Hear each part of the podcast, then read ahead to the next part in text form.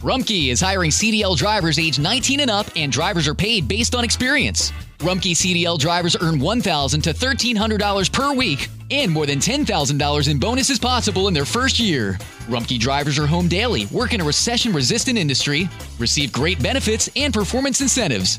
Start a lucrative career and apply now at rumpkecareers.com. Equal opportunity employer restrictions apply.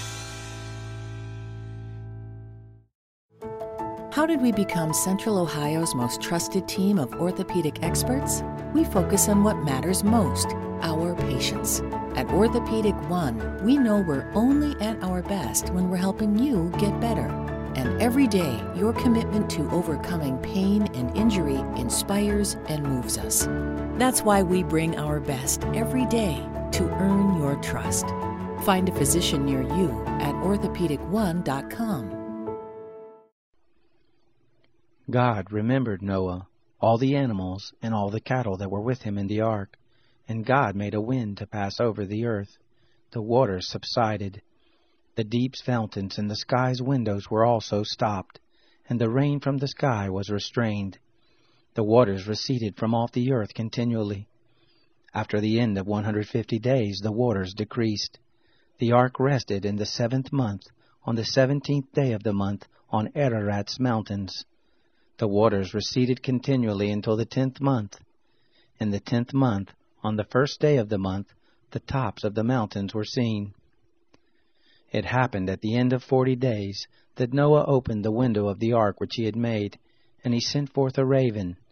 It went back and forth until the waters were dried up from off the earth. He sent forth a dove from him to see if the waters were abated from off the surface of the ground. But the dove found no place to rest her foot, and she returned to him into the ark, for the waters were on the surface of the whole earth.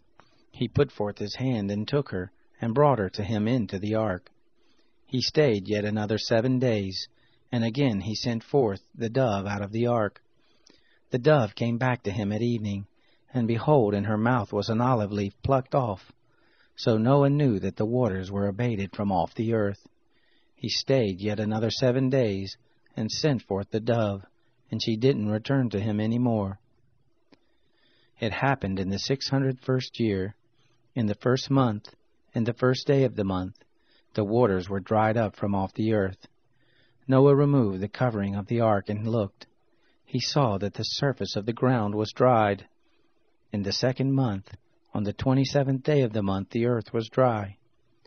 God spoke to Noah, saying, Go forth from the ark, you and your wife, and your sons and your sons' wives with you.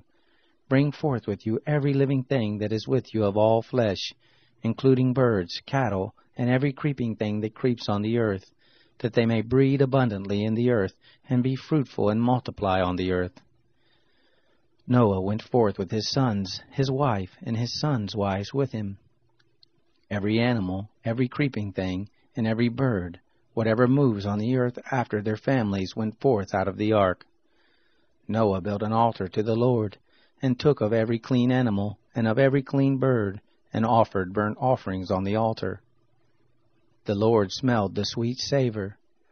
The Lord said in his heart, I will not again curse the ground any more for man's sake, because the imagination of man's heart is evil from his youth.